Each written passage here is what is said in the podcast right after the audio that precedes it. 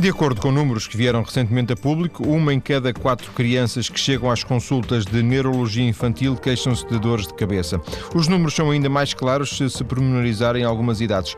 Uma em cada três crianças com 7 anos sofre de cefaleias e o número dispara para os 76% entre crianças dos 9 aos 12 anos. Estes dados fazem parte de um estudo de que é coautor o nosso convidado de hoje, o neuropediatra António Levi, eh, do Hospital de Santa Maria. Muito boa tarde, Dr. Levi. Boa Viva. tarde. Viva. Quer explicar-nos só para, para começarmos, e por curiosidade, até porque é a primeira vez que aparece eh, aqui no, no, programa um neuropediatra. O que é que faz um neuropediatra? Faz muitas coisas, certamente, mas é, em termos de especialidade, hum. qual é, digamos, a atividade principal? Bem, o, neuro, o neuropediatra em Portugal é uma pessoa, é um médico, que depois de acabar o seu curso Uh, faz uma especialização em pediatria ou em neurologia e depois faz uma subespecialização em neurologia pediátrica. Isto equivale uh, mais ou menos a oito anos, uh, oito anos de formação após a conclusão do, do curso de pediatria. E, portanto, essa pessoa super especializada trata uh, essencialmente de todas as situações que dizem respeito ao desfuncionamento cerebral e ao desfuncionamento do sistema nervoso, uh, que compreende, para além das doenças cerebrais uh, de todo o tipo, desde acidentes vasculares a doenças, a doenças infecciosas, a epilepsias, uh, dores de cabeça, cefaleias e toda a sintomatologia uh, que envolve estas situações e muitas situações que são uh, semelhantes e em que é importante fazer o diagnóstico diferencial. Uh, inclui também as doenças dos nervos, uh, que fazem mover as pessoas, e os músculos uh, e, e, das estruturas intermédias. Portanto, tem uma atividade muito diversificada, difícil, porque Muitas situações uh, são conhecidas, mas muitas são desconhecidas, em que o papel uh, recente da genética vem introduzir uh, alguma. lim, limpar um pouco o campo, ajudando a definir situações, mas ainda há, é, é preciso, é importante saber-se que há muitas situações que continuam sem se saber a causa e que só o progresso da medicina, da genética, da imagiologia eh, permitirá eh, conhecer com detalhe e agora, neste momento, conhecem-se muito mais doenças do que quando eu comecei eh, a trabalhar nesta área. Uma, uma das eu, eu, eu, hesitei na palavra que ia usar porque uh, para, muitos, para muitos médicos não existe nenhum problema, nenhuma doença chamada hiperatividade ou nenhum problema uhum. clínico chamado hiperatividade. Ah, dividem-se as opiniões, como, como, certamente saberá muito melhor do que eu, mas uh, esta, estas questões relacionadas com, com, com, deficiência de atenção, com déficit de atenção, uhum. com hiperatividade, também são do âmbito da neuropediatria? Uh, são, são. quer dizer como sabe e como disse, uh, há, há, muitas abordagens diferentes da, da hiperatividade e da, da ciência e do déficit de atenção, mas evidentemente todas as situações do comportamento ehm, que muitas delas têm uma causa neurológica, uma causa cerebral para essa situação, eh, são do foro da, neuro, da, neuro, da neuropediatria. Eh, nós dividimos, no fundo, este grupo, este grupo de doenças, este grupo de situações, entre os colegas que fazem, pediatras que fazem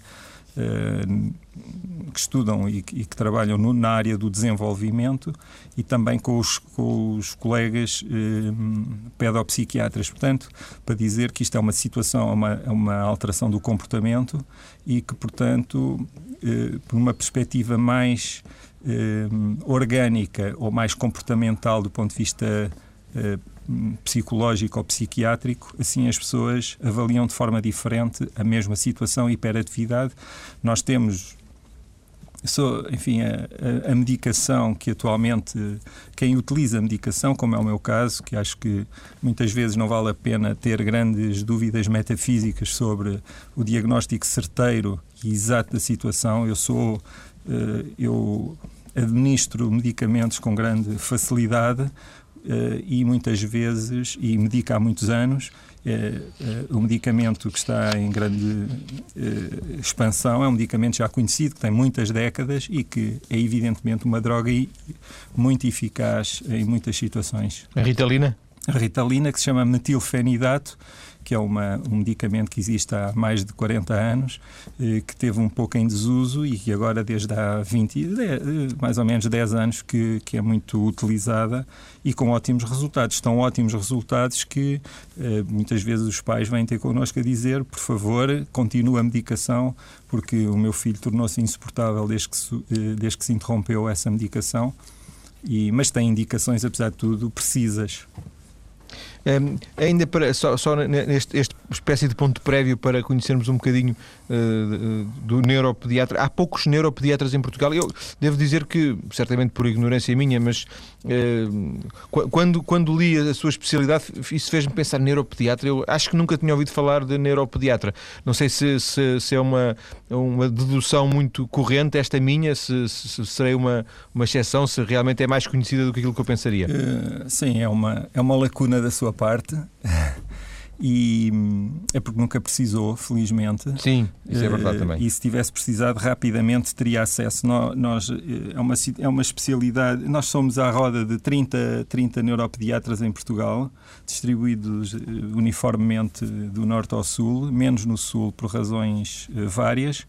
Uh, mas temos um número razoável e uh, eu tenho esta especialidade desde 92 e havia três ou quatro pioneiros, digamos, a partir de entre a década, na década de 80, uh, eh, que havia três, quatro neuropediatras, às, vezes, às vezes até nem chamados como tal, eram médicos que vinham quase todos da neurologia de adultos e que depois se interessavam pela pediatria mas atualmente uh, são somos 30 e tal e vimos alguns da pediatria, outros da neurologia. Mas, mas... são poucos, deveriam não, ser mais? É, Portugal precisa de mais? Não, eu acho que Portugal está, está com, um, com um número adequado eh, de neuropediatras. O problema é sempre o mesmo, que é a renovação, porque uh, há poucas pessoas a interessar-se por esta subespecialidade que é trabalhosa Uh, e que, portanto, as pessoas, por facilidade e para alguns será pouco aliciante, porque existe ainda alguma conotação extremamente negativa de serem doentes uh, sem tratamento, uh, fatais, muitas delas, porque há, uma grande, há um grupo de, de, situações que são doenças degenerativas do sistema nervoso, são doenças extremamente graves e difíceis de de estarmos com elas. São miúdos que eram normais e que passam a deteriorar-se. Portanto, hum, digamos que é uma, uma, uma especialidade que às vezes pode surgir pouco apelativa, mas uh, tem Até que haver uma renovação. implica mais anos de estudo do que de outras especialidades médicas, não é? É, é uma, sim, é, é, porque existe grande, grande, grande número de doenças, porque se, for, se fosse ver, se eu lhe desse um, um livro de neurologia infantil para ver, veria que há centenas de doenças, muitas delas que são únicas, mas que são casos únicos, mas que é preciso conhecer e é preciso conhecer o âmbito da, desta especialidade para, para a pessoa depois poder uh, ser capaz de estudar e isto leva é pouco rentável, digamos, uh, no, no, ponto de vista do, dos jovens médicos que estão muito, muitas vezes muito ligados à parte económica, porque ao contrário do que havia no nosso tempo e há uns anos, em que as pessoas eram muito mais idealistas e agora pensam logo quanto é que, quanto é que podem ganhar aqui com esta e com aquela especialidade, coisa que me admira um pouco ainda, que os jovens médicos acabados de formar e quando escolhem as suas especialidades escolhem logo a pensar muitas vezes na rentabilidade uh, económica escolha. sim da escolha coisa que antes não isso não acontecia e esta ainda, não é uma especialidade sim. rentável desse ponto sim, de vista. Sim, já percebi.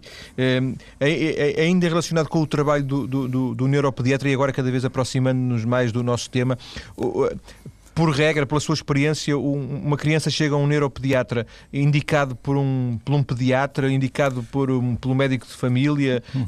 um, ou as pessoas já procuram diretamente o um neuropediatra?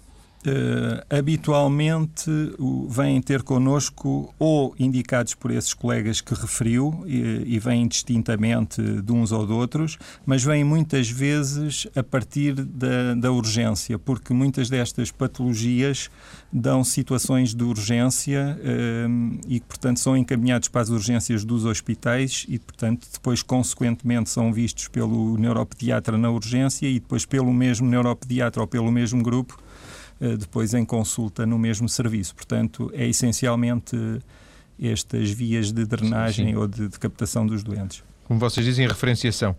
Um, disse que, que, muitas destas circunstâncias uh, acabam nas urgências ou geram situações de urgência. Um, há aqui também uma ideia de que os próprios pais ficam de alguma forma em pânico perante as queixas do, dos, dos, seus filhos, eh, que, dessas queixas de dores de cabeça, certo?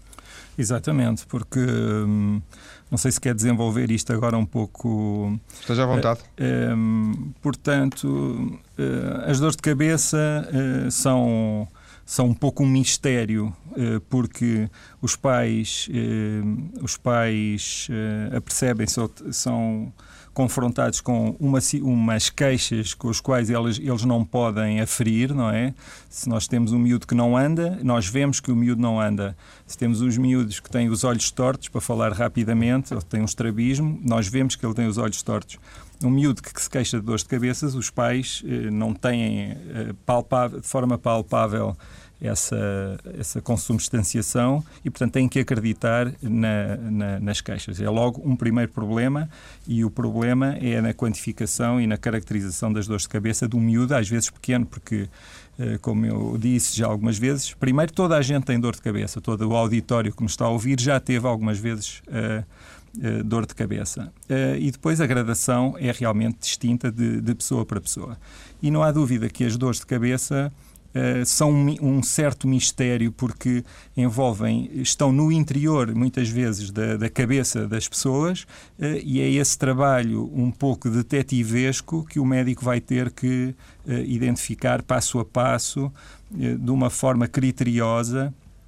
E em, o que é engraçado é que muitas vezes Uh, primeiro, quando nós dizemos logo que toda a gente tem dor de cabeça e que as crianças, desde os primeiros meses de idade, podem ter dor de cabeça, muitas vezes só por isto o, a situação fica muito resolvida e as pessoas ficam muito aliviadas ao saber que as crianças têm dor de cabeça desde os primeiros meses de idade, às vezes que, tor eh, que tornam, uh, tomam alguma, uh, alguns aspectos particulares, nomeadamente as enxaquecas, que se podem revelar eh, como episódios de torcicolo, por exemplo, eh, na, na, nos primeiros meses de idade, que se pensa que serem, poderem ser equivalentes eh, das enxaquecas.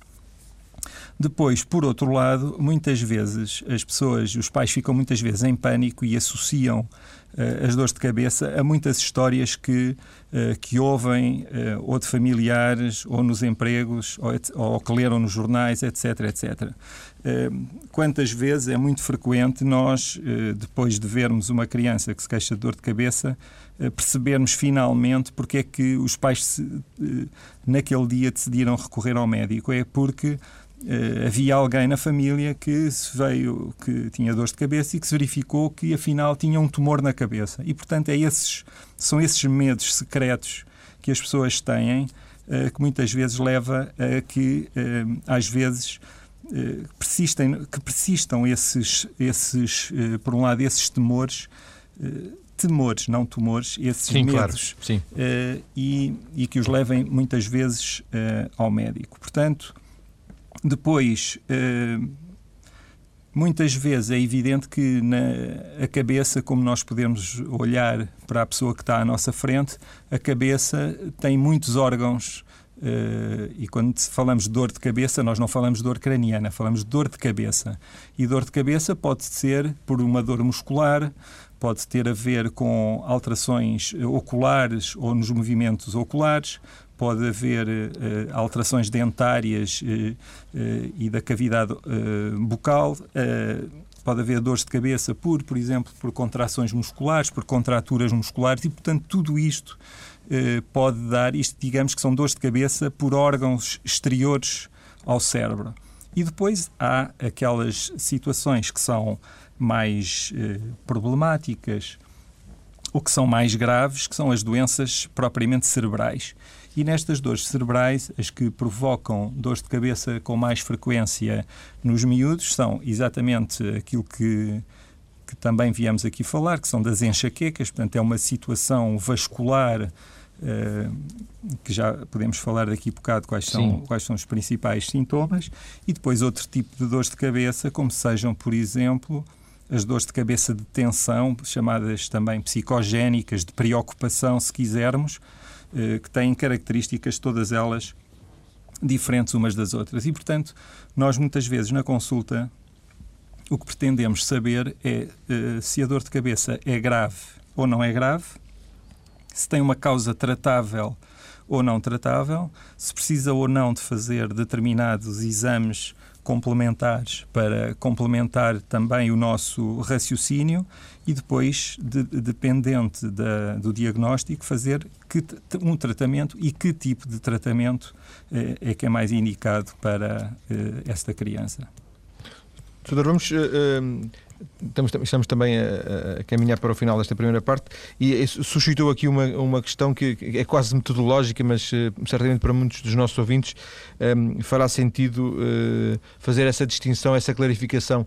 Um, se falei as enxaquecas, dores de cabeça, tudo, tudo, todas, todas diferentes, todas iguais, é isso? Um...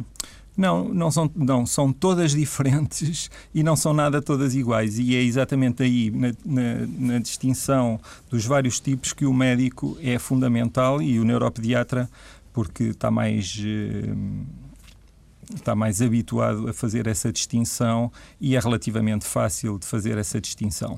É um pouco a, a consulta que resulta. A consulta das dores de cabeça é uma consulta que resulta porque rapidamente podemos fazer uma distinção rápida e descansar os pais. Mas quer dar-nos uh, uh, basicamente o, que é que, uh, informação sobre o que é que distingue uma, uma da outra? Sim, é, é fácil. as dores de cabeça de tipo enxaqueca são muito semelhantes às, às, enxaque, às enxaquecas dos adultos.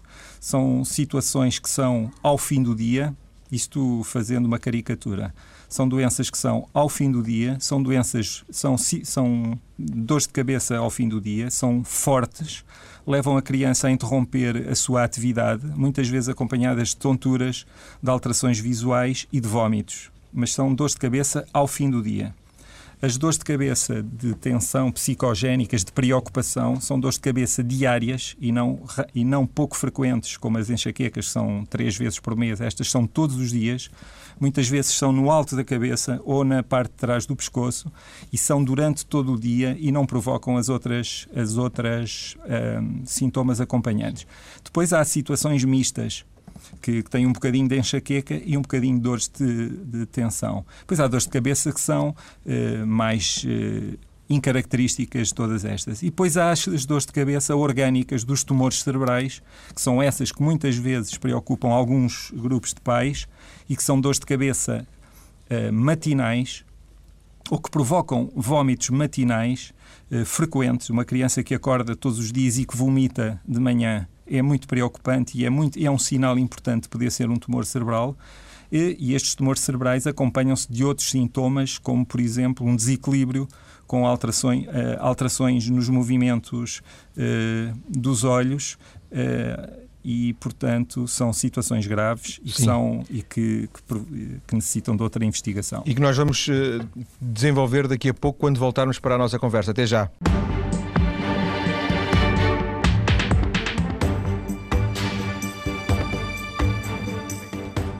Estou hoje a conversar com o neuropediatra António Levi, que em colaboração com Armando Fernandes produziu um estudo sobre as cefaleias em crianças, com números que, eh, como tivemos a oportunidade já de, de ouvir na primeira parte, impressionam. Uma em cada três crianças com 7 anos sofre de cefaleias.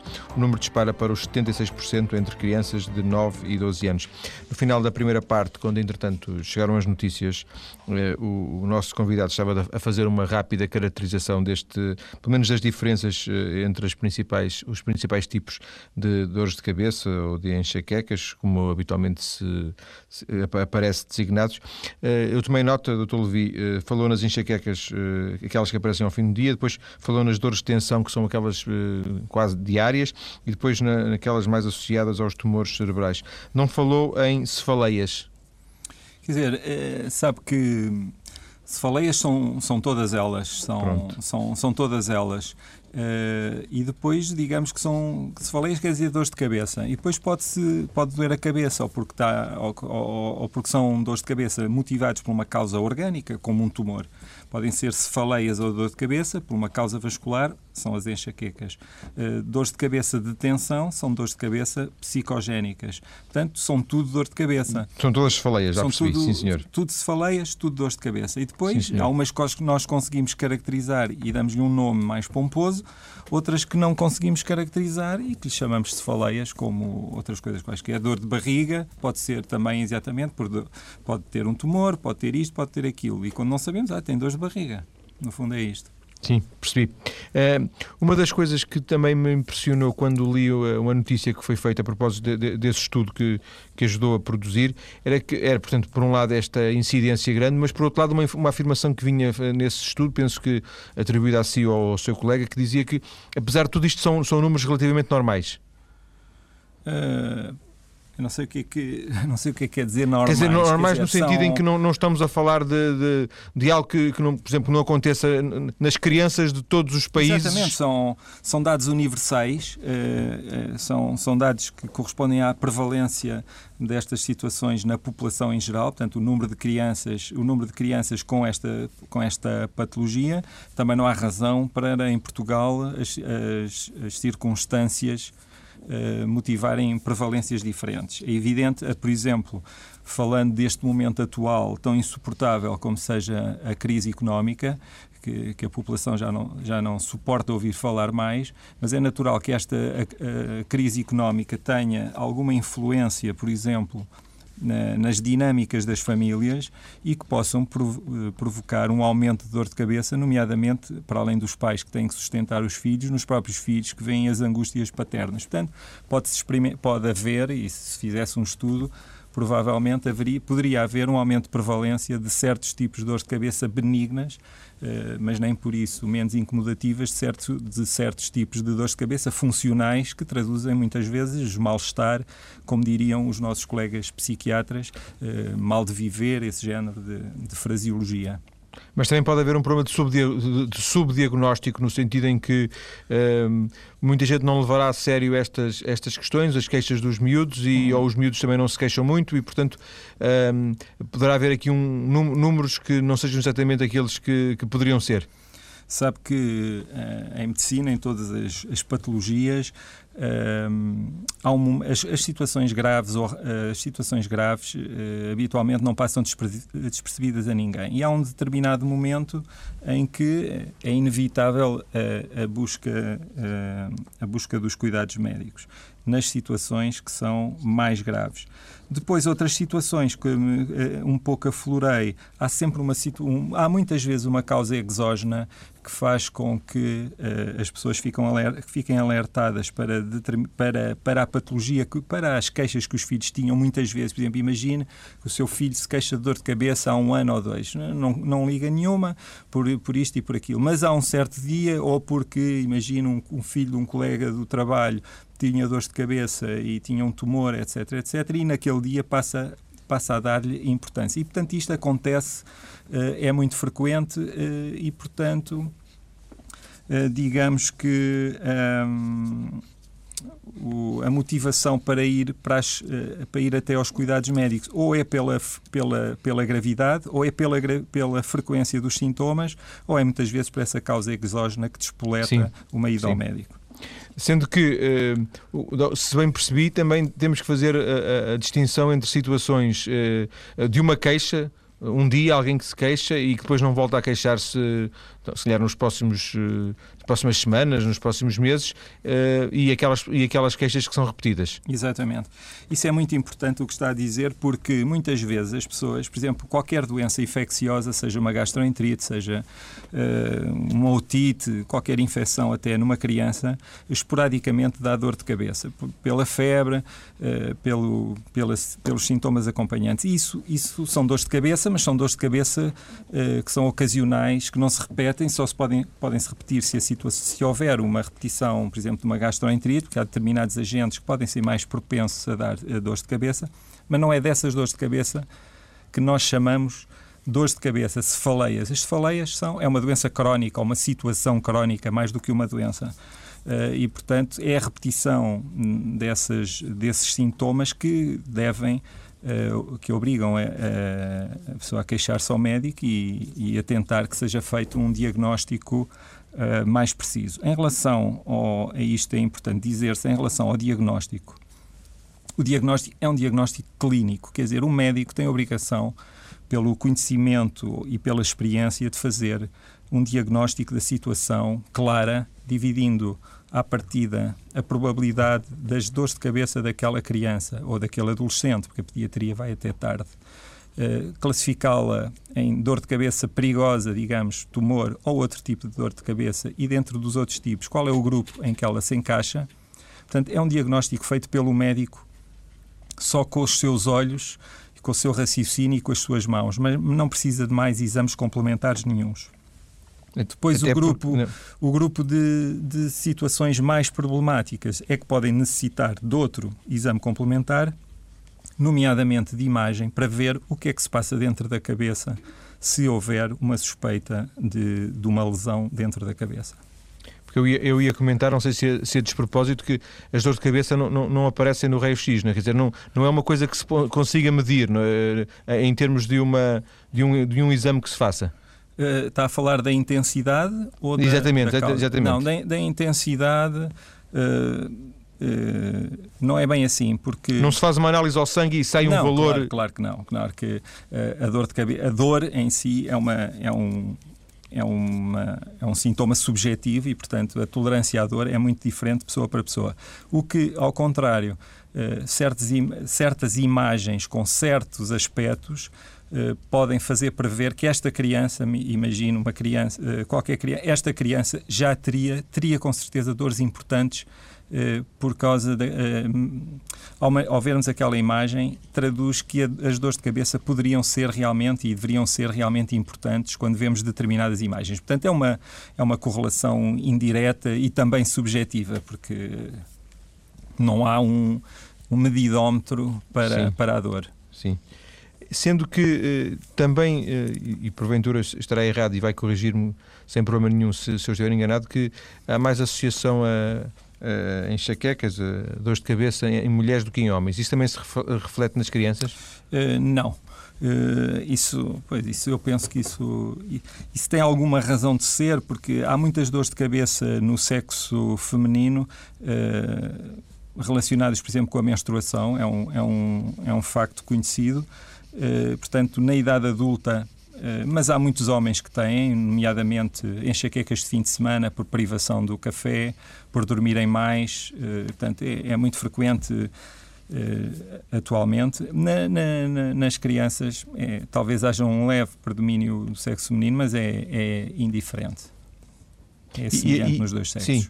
E a idade, também de acordo com a sua experiência, e a idade a que estas uh, uh, dores de cabeça se manifestam mais uh, nas crianças? Estamos a falar de crianças muito precoces eu, ou estamos a falar a partir de uma certa idade mais, mais habitual? Eu di, diria que a partir dos, sei lá, dois anos e meio, três anos, é quando nós começamos a ver as, as dores de cabeça Uh, com, mais, com mais intensidade. Nas crianças pequenas, muitas vezes há outros sintomas que, podem confundir, eh, como por exemplo, sei lá, vômitos, vômitos repetidos, chamados vômitos cíclicos, podem ser uma, uma forma de, de enxaquecas, o, tal, o tais eh, que pensa-se que é uma, é uma situação precoce, de, idêntica às enxaquecas, mas digamos, também é quando os miúdos se começam a a manifestar com mais facilidade quando andam e, e, vão se deitar, portanto, é mais e começam e falam já com maior, um, têm mais capacidade de diálogo.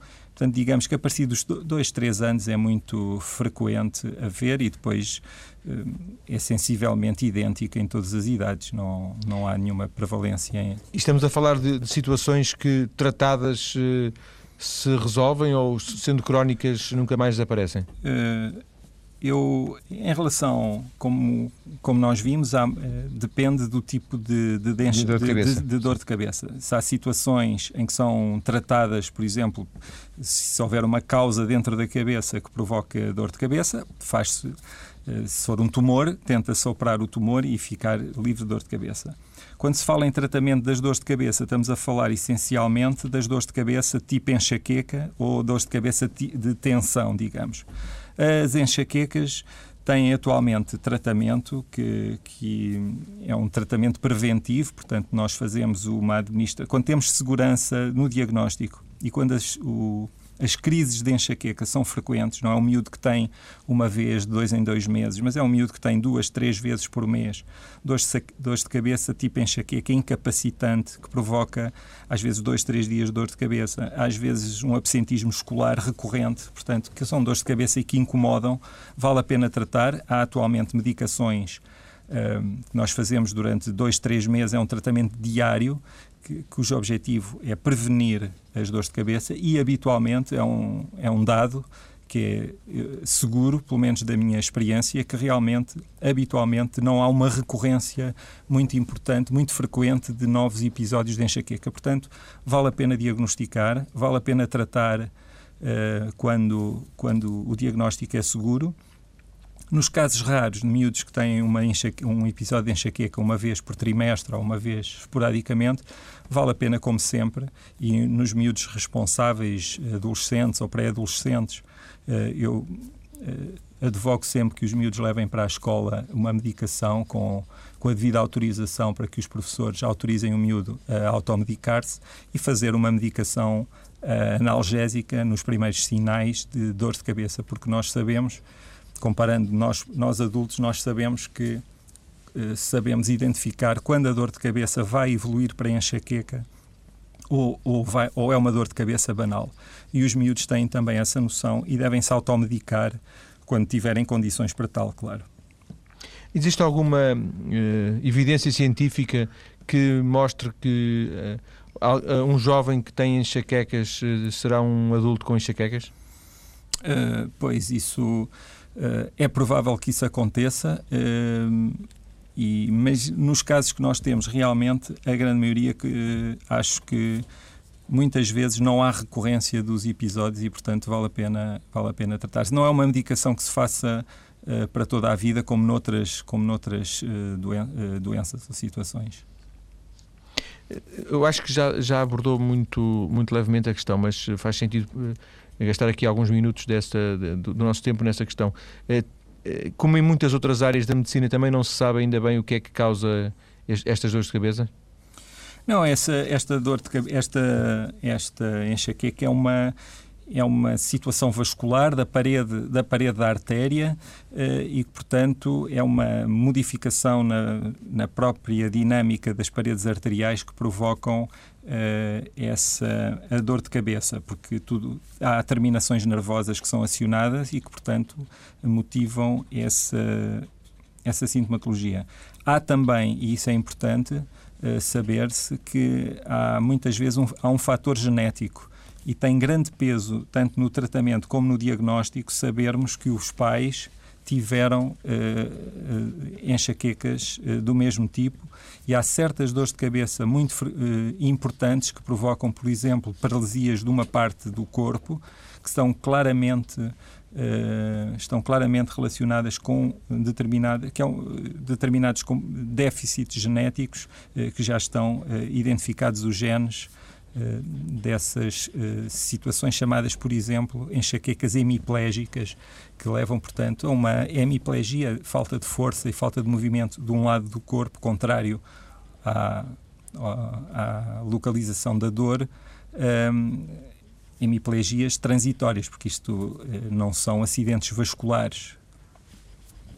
Mas sabe-se, é possível saber uma a uma uh, situação a situação, se, for, se, se, houver interesse nisso, em saber a causa? Uh, quer dizer, a causa. Não, nós só fazemos habitualmente estudos desse género, estudos genéticos, quando há uma árvore, eh, uma árvore familiar, uma árvore genealógica familiar carregada de doenças genéticas, de, de, de enxaquecas graves, portanto, com esses com esses sintomas adicionantes muito marcados, nesse caso, uh, e se, e se um, ehm, houver um, ehm, bibliografia que suporte essa, essa procura. Quer dizer, por exemplo, se for uma, uma família em que o pai, a mãe, os avós, bisavós, todos eles tiveram enxaquecas com hemiplegia e o miúdo apresentar o mesmo estilo de situação, uh, vale a pena fazer uma procura desse gene e, e vale a pena identificar bem essa família. Nos 95% dos casos de enxaqueca que nós temos nas consultas são situações isoladas, pontuais, eh, pouco graves, eh, porque estas com, com sintomas graves são, são muito raras eh, e, portanto, não, não, não necessitam e nem fazemos nenhuma investigação genética, Sim. até porque é cara e é muito demorada, tanto para quem pede como para quem. Eu, eu referia mais a se fosse, se fosse necessário. Se não tanto por, por sistema, que imagino que não, que não, que, não, faria sentido. Estamos a fechar a nossa conversa, estamos a terminar o nosso tempo. Queria voltar ao, quase ao tema de, do início de, da nossa conversa, que era, no fundo, a questão da informação e do que é que nós sabemos sobre isto. A sua experiência de consultório diz-lhe que há, que há muita falta, que há muita falta de informação sobre estas questões, eh, a ponto de se poder pensar que ainda existiria aquele estereótipo que as crianças não. Eh, dor de cabeça é para os adultos, as crianças não têm dor de Exatamente. cabeça. Eu acho que isso é. Isso é uma realidade, quer dizer, todos os dias nas consultas nós, nós deparamos com essa situação uh, em que os pais desconhecem que as crianças têm dores de cabeça, o que eu acho sempre um contrassenso em relação ao nosso, à nossa sociedade, que é uma sociedade de informação. Uh, nunca houve tantas revistas sobre as crianças, sobre patologia das crianças, sobre doenças, sobre livros sobre crianças, etc, etc. Mas dá a ideia que há determinadas uh, ignorância que persiste geneticamente, é como se a pessoa nascesse já sabendo, já com algumas dúvidas eh, e que, portanto, há, continua a haver essa grande ignorância e, portanto, eh, nem sei se, vale, se, se consegue muito bem tirar determinadas ideias fixas de, das populações, porque com tanta informação as pessoas acho que não, não aprendem, portanto, acho que vão persistir nos mesmos erros e pronto, é para isso também que servem os médicos e, portanto, e este Acho estudo que, é que fez com, com o seu colega do, do hospital também tinha esse, esse objetivo, não? Uh, não, não tinha, quer dizer, aquilo faz, é uma patologia muito frequente de, como de, no, no, nosso serviço uh, e, portanto, queríamos saber mais ou menos como é que era a nossa população, uh, mas não teve, e não teve como objetivo fazer uma difusão da frequência das dores de cabeça nem dos tipos, porque é importante, nós também trabalhamos muito e trabalhamos muito e eh, o objetivo da nossa informação é transmiti-la essencialmente aos colegas e, portanto, o nosso âmbito é um âmbito mais restrito e não, mais, não visa mais, a mais população na, geral, o que é uma pena, acho eu. Sim. Agradeço ao Dr. António Levi esta, esta conversa, ele que é eh, médico no Hospital de Santa Maria e nos falou hoje sobre cefaleias em crianças. Muito obrigado e muito boa tarde.